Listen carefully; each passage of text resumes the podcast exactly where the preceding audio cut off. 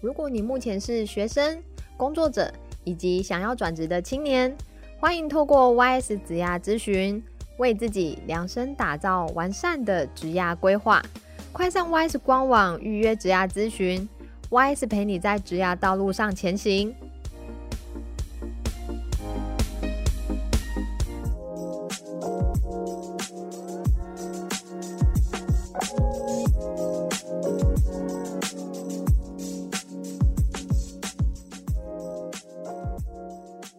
是由劳动部劳动力发展署高屏澎东分署青年职涯发展中心所监制的节目。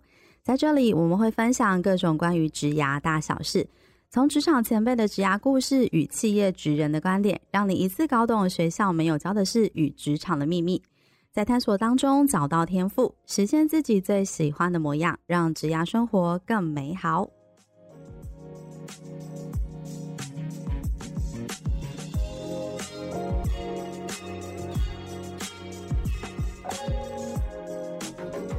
Hello，欢迎大家来到幼师沙龙，我是主持人 Echo。大家好，我是黛西。嗯，今天我们邀请到了设计相关领域的职涯教练，也是我们的易威室内装修设计有限公司的负责人沈志哲教练来上节目。Hello，志哲教练，你先跟我们的听众打声招呼吧。好，各位听众，大家好，我是易威空间设计的负责人沈志泽。志泽教练呢、其实他呃本身的职涯历程其实非常的丰富，从一般的员工到自行创业，成立室内设计公司，其实那职涯的那个经验是非常厉害的。那在 YS 啊，就是上我们帮我们青年啊进行职涯教练课程的时候，其实也提供很多是从哦实务的观点去进一步去分析职场的一些相关的议题。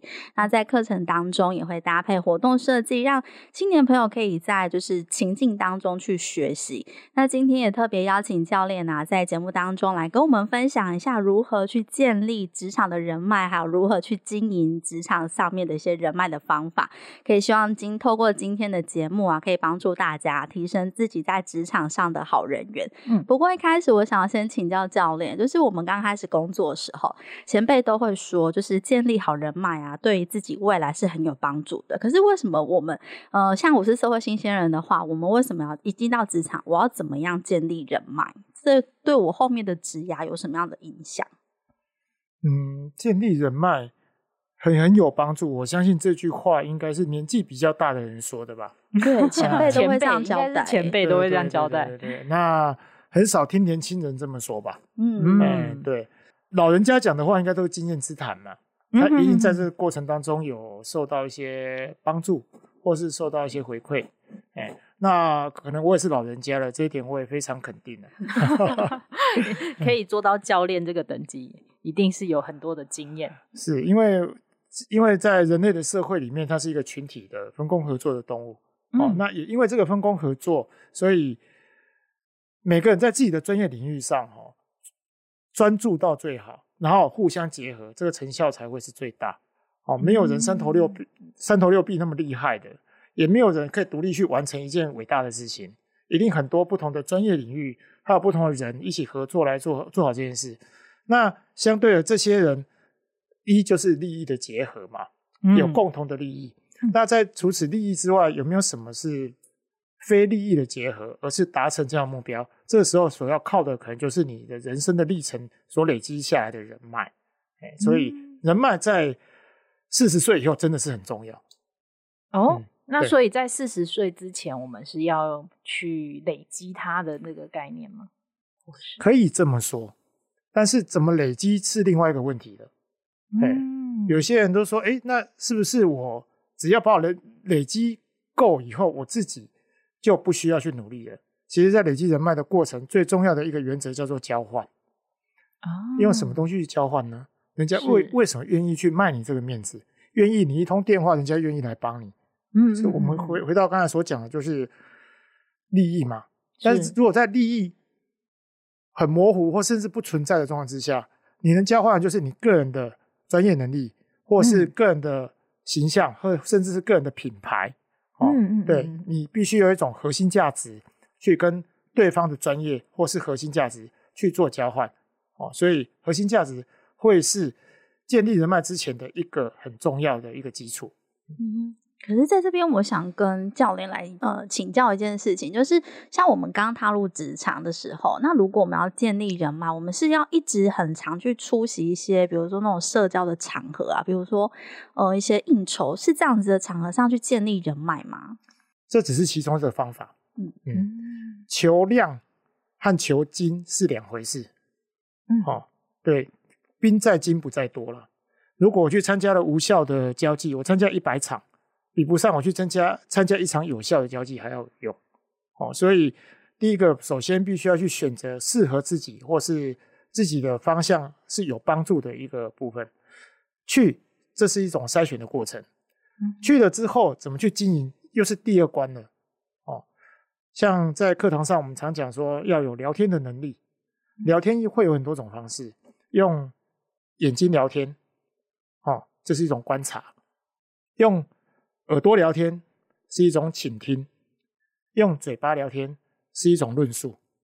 你用这三种能力聊天的时候，都能让对方对你产生好的印象，这是一种技术。嗯。所以要懂得当一个会聊天的人。这聊天不泛指于只是用嘴巴聊天，哎，可以用眼睛、耳朵和嘴巴去跟对方交流，让对方对你产生好的印象，甚至愿意跟你进一步的交流，变成你人生中一个潜在人脉或是潜在人脉。嗯可是，在聊天的时候啊，有时候像我自己啦，就是会有点害怕，就是别人是带着一种目的性的方式来跟我聊天。那如果说真的在一个呃社交应酬的场合，那我们要跟别人聊天的时候，要可以怎么样做，可以让对方不会觉得好像很有压迫感这样子？其实这可以从两个角度来说，一种是针对公众，一种是针对个人。比如说，我们刚开始不熟。那我们必须要找出一些共同话题来聊天嘛。嗯、这聊天，这个聊天的题材可能是我们共同周遭发生的感动，或是事物。比如说，我们最近常聊都是奥运啊，对，对不对？哎、嗯，我们看到拿金牌说多么亢奋的，我我相信这种东西一定会有共鸣，嗯、对不对？这是共同的东西。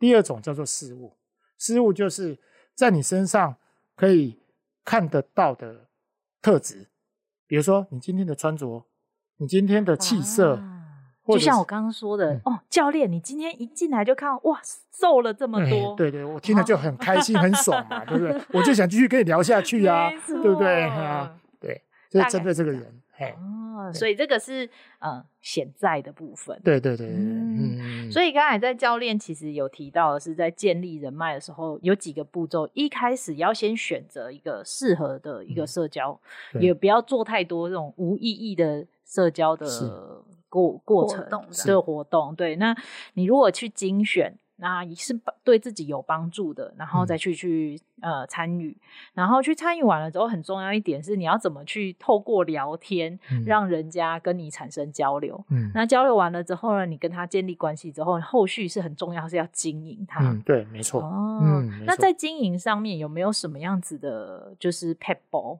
或者是有什么样子的要点，会去呃提醒一下我们的青年吗？经营哈这一块，其实从两个角还是要从两个角度出发啦。我习惯思考问题是从理性和感性两个角度出发。嗯，嗯，嗯，理性就是嗯有没有创造利益给对方？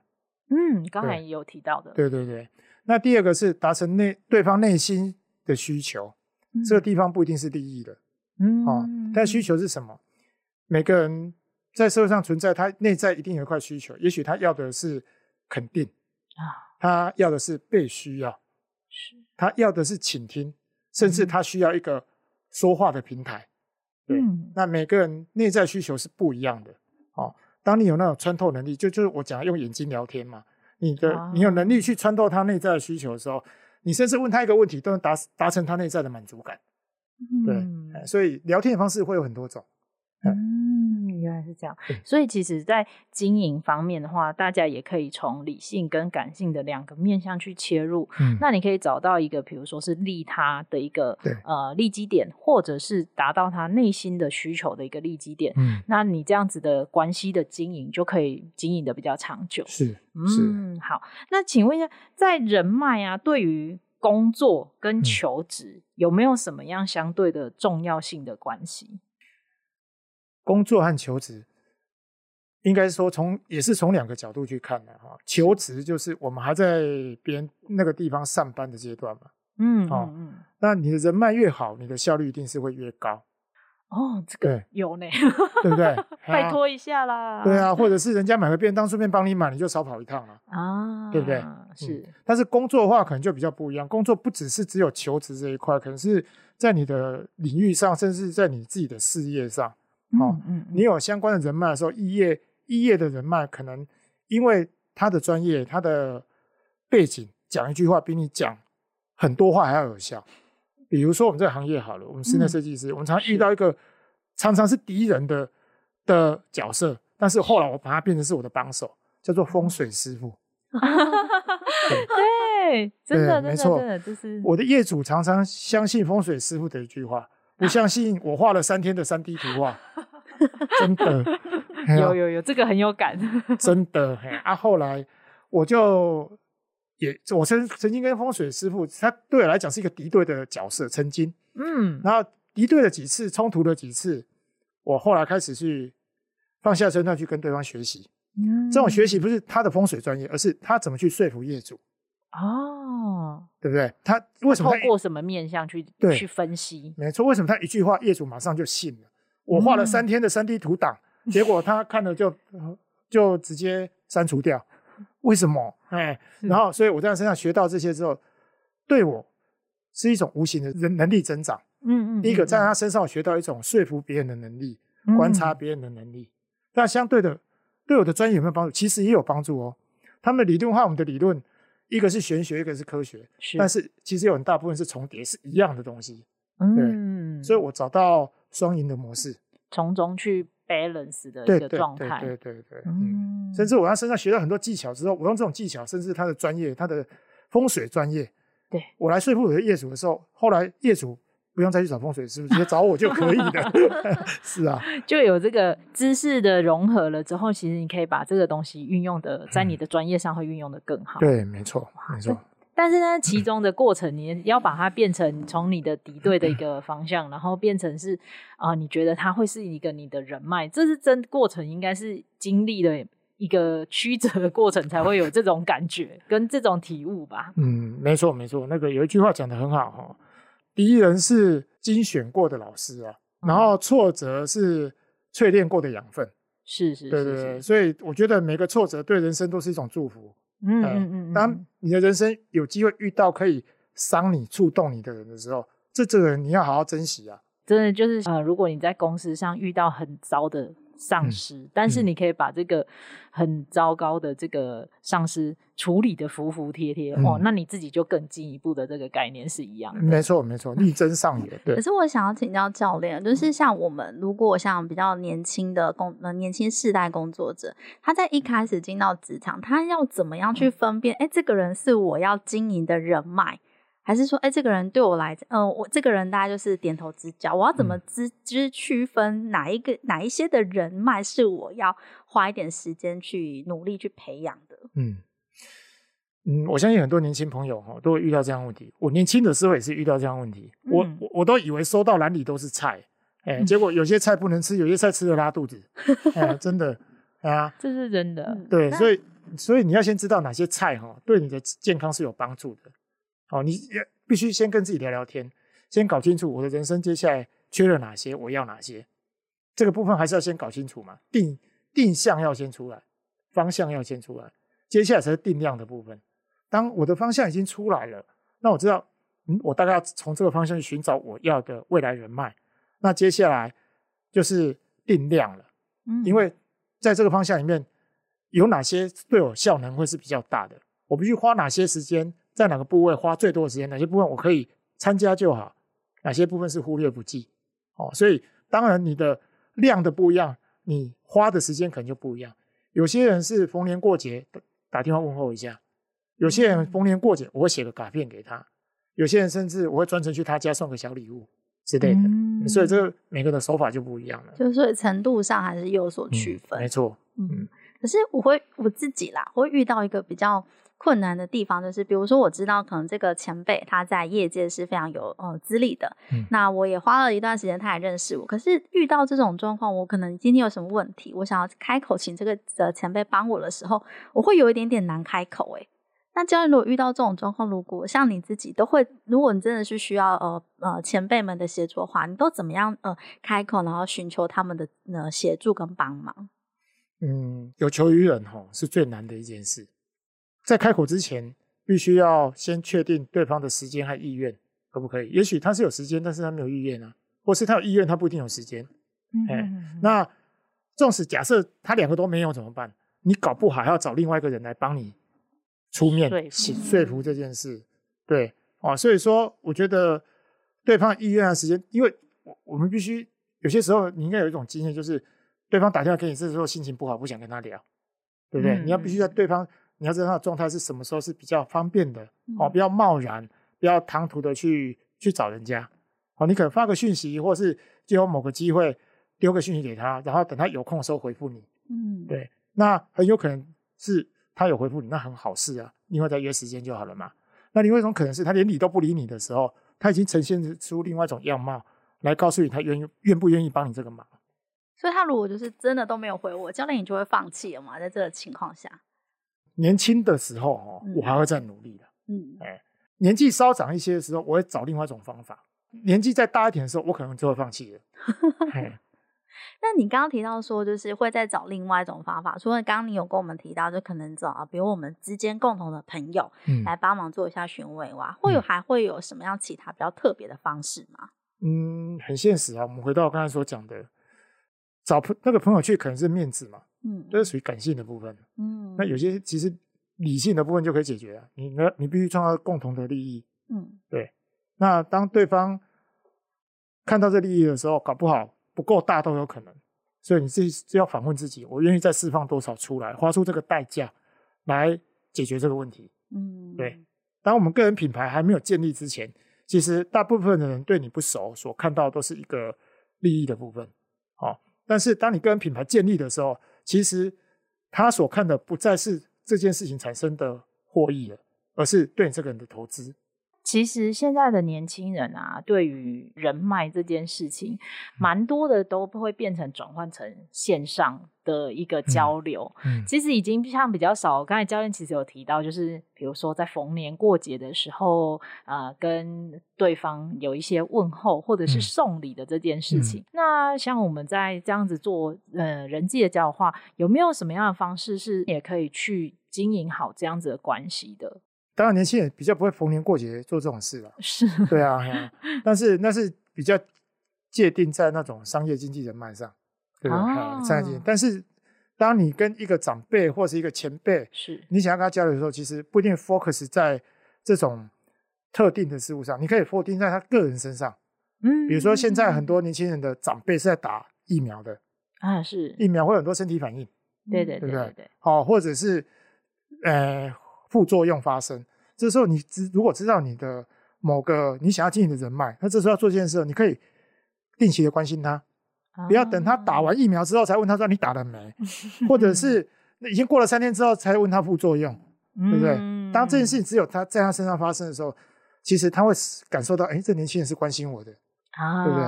你有想要经营这件事情的这个呃人脉的这种感觉，这样，或者是举一个例子好了，嗯，地震的时候。啊，对，那各位会干嘛？发文，发文而已嘛，对不对？哎呀，哦，我看到地震也好大，对，这样子。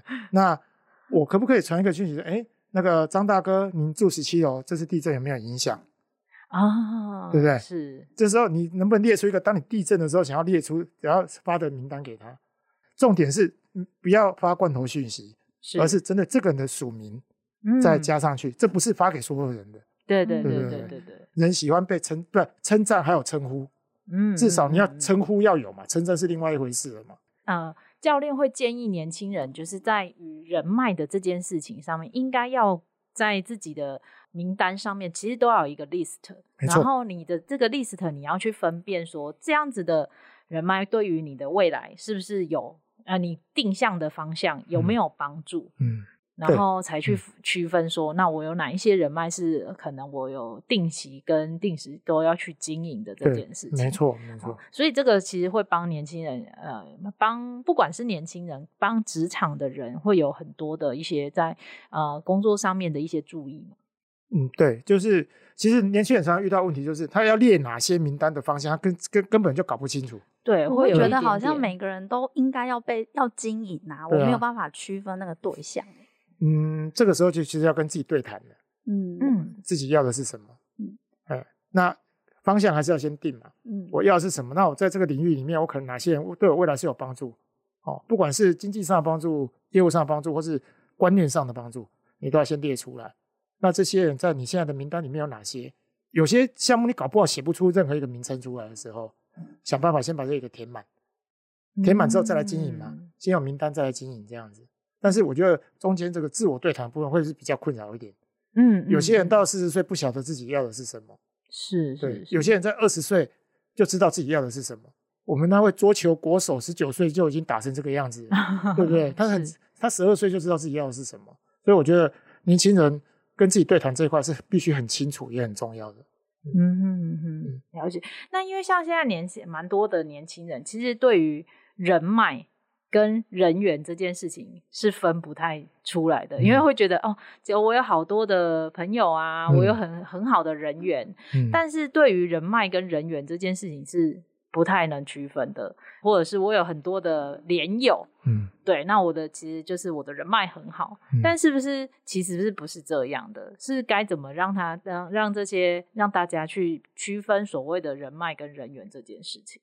有些人会关心按赞数或按追踪数的概念嘛，对不对？嗯、但是那坦白讲，这只是因为你有趣，或是长得漂亮，或者是因为你很新鲜，所以会来按赞。这真的只是朋友了，甚至有些人朋友都谈不上。朋友和人脉这两件事是分开来的，怎么去区分或怎么去定义呢？就像我在课堂上问过小朋友说：“来，你写下两个名单，第一个就是你的身旁里面的朋友里面有没有一个月赚十万的人？”嗯啊，那第二个名单他都都都都写下来嘛。第二个名单是你的身旁里面有没有一个愿意借你十万的人？哦，那这两个会不会画上等号？不不会哦，不一定哦，不一定啊。是赚十万的人不一定会借你十万啊。对对对不对？对对。那借你十万的人，他不一定有赚到十万，他搞不好一个月三万块而已。但是他愿意拿十万来借你，嗯，对不对？那哪个是朋友，哪个是人脉？嗯，就就不一定哦。嗯，我曾经给小朋友有这样的功课，说好，你把它写下来。对啊，然后这个一个月有办法赚到十万的人哈，他也是你的人脉，为什么？他不一定愿意借你十万，但是他有这种能力。对，他有这种能力，对，就他身上一定有你可以学的地方。嗯，这也是你的一种人脉，导师的一个人脉的感觉。对对对对，那愿意借你十万的人，他是一种人情人脉啊，对不对？他也是朋友，也是人脉的。但你遇到紧急的时候，他是来帮你的。嗯，他会两肋插刀，近期就借你十万的。所以我就很残酷的告诉他们说：“你名单都写出来了，对不对？你真正打电话去借借看吧。”哇，这是一个有点像是大挑战的感觉。这个事情我做过，嗯嗯，我列了十个名单出来。十万哦，真的现金十万。那个游戏，那是一个，也不是游，那是一个课程。对，我们达到完成下，是那个人十万真的送到你手上。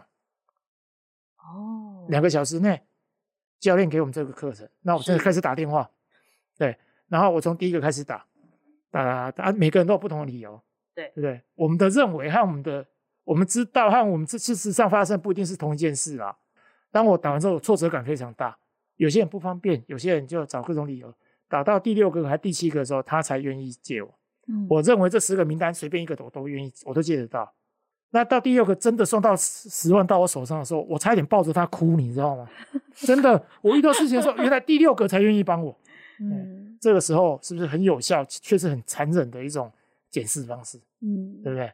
那当然，前面六个我不能去否定掉他，也许人家真的有他的困难，但是这时候你可以跟自己产生一种很好的对谈。对，那甚至。是这件事情结束之后，并不是这样就结束了。我事后有传讯息告诉他们说，呃，不管怎样，在这个时候我想起你，我还是很谢谢你。这是一种良性的回馈。对。那这当中这六个里面，其实还有一个人，那一两个回馈，他不是不愿意借，他真的临时拿不出那么多。嗯哼哼。我会因为这样把前六个全部删除掉吗？不一定。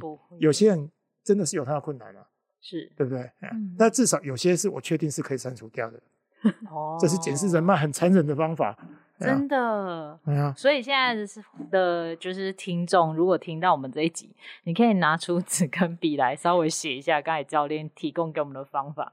一个是你觉得你身边可以赚得到十万的人的名单，把它写下来。嗯、然后还有一个是愿意借你十万块钱的这个名单，把它写下来。嗯、对，那它其实就会是变成有可能是你未来在呃职场上或者是人生当中一个很重要的一个人脉的一个人选。我再提供几个好了。嗯嗯嗯。比如说你在高速公路上车子抛锚了，对，那有一个人必须开车来救你。对，你有急事要马上离开。对对、啊、对，那你下一个小时必须要开个会，那你你会想到谁打电话给你？呃，你会打给他，请他来救你，因为高速公路摩托车上不去。对，那个人要专程放下工作，开车到高速公路上把你救走，去应付下一个约约会。我会叫 Uber。呃，假设啊，其实先不用钱，我们讲讲是人脉嘛。对对对对对，好好，听众不要，我们大家回去就只是打给爸爸。来来来来来，我再出两个题目，Uber 不能解决的。好，没问题。你。你杀了人了，哦，需要有一个地方躲藏一个月，哇，这一个月全世界都要找你，悬赏一百万要找你，因为你是冤枉的。那这个人呢，哦、可以帮你安顿好，你要吃喝拉撒睡，他帮你安顿，他不会把你出卖。你这时候你会想到谁？哇，这有点难呢，这好难哦。你生命中有没有这样的朋友？对不对？通常这种朋友的角色都是父母或家人，对，家人的。但是有些人的生命中会有这样的朋友啊。嗯，人生有没有可能遇到一些困难，是你没有办法解决？一定要有人无偿、无条件，甚至冒风险的来帮你。对，所以杀人是一个比较夸张的举例嘛。嗯嗯嗯嗯，对不对？但是它也是一个很很，哦，这个很残忍去检视，就蛮残酷的方式的方式。但是就一试之后，你就会知道，哦，这个是我的人脉还是我的人缘这样。对，而且会让人家去去反思说，哎、欸，那那到底我身边的这些人跟这些朋友，嗯，是哪一个、嗯、哪一个的角色跟哪一个的定位的人呢？这个 Uber 办不到了吧？哎，对，这个这个 这个没有办法，这个没有办法。我再举一个软性一点的，好了，好，哦，你失恋了，嗯，那需要找一个哭泣的肩膀啊，你会你会想到谁？哦，对不对？你身边的朋友，对，你把它 list 下来嘛，这也是你的人脉啊。啊，这情感上面的，你受伤的时候需要一个地方躲藏，嗯，需要一个地方抚慰，嗯、这也是人脉，哦啊，对啊。所以其实刚才教练提供了几个方法，大家就可以分辨出来，其实有几个是呃，在人脉的。分类上面就会是一个是有利益上面的人脉，嗯，对。那有一些是呃，真的是在生活条件上面的人脉，然后刚才情感上面的人脉，对，对，还有在呃心理层面上面的一个人脉。嗯，所以这个部分其实让透过这一集的一个。分享，大家都可以去检视一下自己身边的这个关于人脉的这件事情。那你要怎么去建立？那建立了之后，会不会对你自己的职场或者是你的人生有一些帮助？我觉得这个都是可以让值得让大家去呃醒思的一个地方。嗯嗯而且今天透过教练的分享，我们才发现，哎、欸，其实人脉有蛮多的一个解释。嗯，就这样讲的，嗯，利益的人脉，然后情感上面的人脉，其实我们好像以前没有去有机会可以去进一步去思考到这么的细。哦，针对人脉这个议题来讲的话，没有办法去思考到这么细的内容。嗯，而且刚才其实教练有提到一个点，就是。其实除了人脉，还有分成潜在的跟显在的。嗯，像刚才我们就可以透过刚才的这几个方式来去、嗯、呃盘点完了之后，你就可以看到说，哎，那还有没有哪一些是其实也是是潜在的人脉？那你可以去发掘它这样子。我举一个例子好了，嗯、刚才是出了五五种现状况嘛。嗯，对，一个是。呃，借钱借钱，然后在高速公路 上，高速公路上，还有，然后杀人要躲藏，对，还有还有失恋的时候，失恋要哭泣的肩膀，嗯，然后你去参加全民百万富翁，啊是，最。后这一题呢，你所有的法宝都用完了，删去法、提示法都用完了，对。啊，你只剩下一个电话求求援，打电话给你一个朋友，是。有过的话一千万奖金，没过的话没有钱，对，这时候你想打给谁？天呐，我身边没有这么聪明的朋友，对吧？那如果用人脉的角度来看，它叫什么？这叫做你的人生导师哦啊，mentor 的对。你的人生如果遇到困难，你产生疑惑的时候，你产生怀疑，你产生嗯嗯嗯抉择的时候，抉择的时候，你会想到谁？这这是一种，这是一种很非常潜在，这就是一个很重要的人脉。对，而且这真的很重要，会在很关键的点，对，你会很需要他。对，而且这种人脉通常都是怎样？他的能力是可以用一句话就解决你的问题的。嗯，刚才我们讲的这几个人脉，可能都是他要付出相当时间、精神代价才能解决你的问题。没错，没错。但是这种人就是智慧的象征。嗯、对，他的人生历练搞不好，他看到你的问题点，他看到你的盲点，他有办法一句话就帮你解决了这个难关。所以，生命教练是很重要的。没错，这在职场上也蛮重要的。有时候就是有时候在职场上，可能一个坎过不去，我可能就会哦、呃、退缩或逃跑。可是如果在职场上有一个这么重要的一个导师，他可能一句话就可以就是开示你，你就可以在过了这个坎，其实会呃帮助自己在职场当中可以更加的稳定。嗯，没错，没错，这就是职场贵人的一个概念。对，他除了是你的贵人，还可能看有没有办法，你让他变成是你的导师。对对，那你就把这个人就可以直接收到你的口袋里，然后要好好的去经营这样子的人脉。嗯，但是我跟年轻人分享，就是你要有那么多贵人之前，哈，嗯，自己要先成为一颗珍珠啊。啊，你成为珍珠的时候，人家才会把你捡起来。对，对你发亮的时候，人家自然就会去协助你。如果你只是一颗石头。你提出需求的时候，人家其实不愿意，不一不一定愿意花这个时间来教你，嗯，哦，所以把自己磨亮，这是这个阶段很重要的一个课题。相对性的，就是自己一定也要付出一定的代价，然后在自己的本业或者是在自己想要前进的一个方向去努力。嗯，那你去努力了之后，人家才会看到说，哦，你的努力跟你的付出，那他才会觉得说，哎，你其实是一颗值得去去提膝的一个一个后劲这样子。嗯。没错，那我们今天非常感谢智哲教练来跟我们分享这个职场的人脉关系跟分辨人脉的方法。嗯、那俗话说有关系就没关系，所以听众们一定要好好的运用今天我们提供给大家的方法，那提升自己在职场人脉的关系的地图，然后相信呢，大家在职场上也可以无往不利。嗯，嗯，那我们再次的谢谢我们的自责教练，谢谢，谢谢。那我们下一集见哦，拜拜，谢谢。谢谢你的收听。如果你有任何的感想或是回馈，现在就到我们的 IG 跟脸书上给我们一些 feedback。如果你喜欢我们的节目，不要忘记订阅并留下五颗星评价，给我们一些鼓励，并分享给身边更多人知道。谢谢大家，我们下集再见。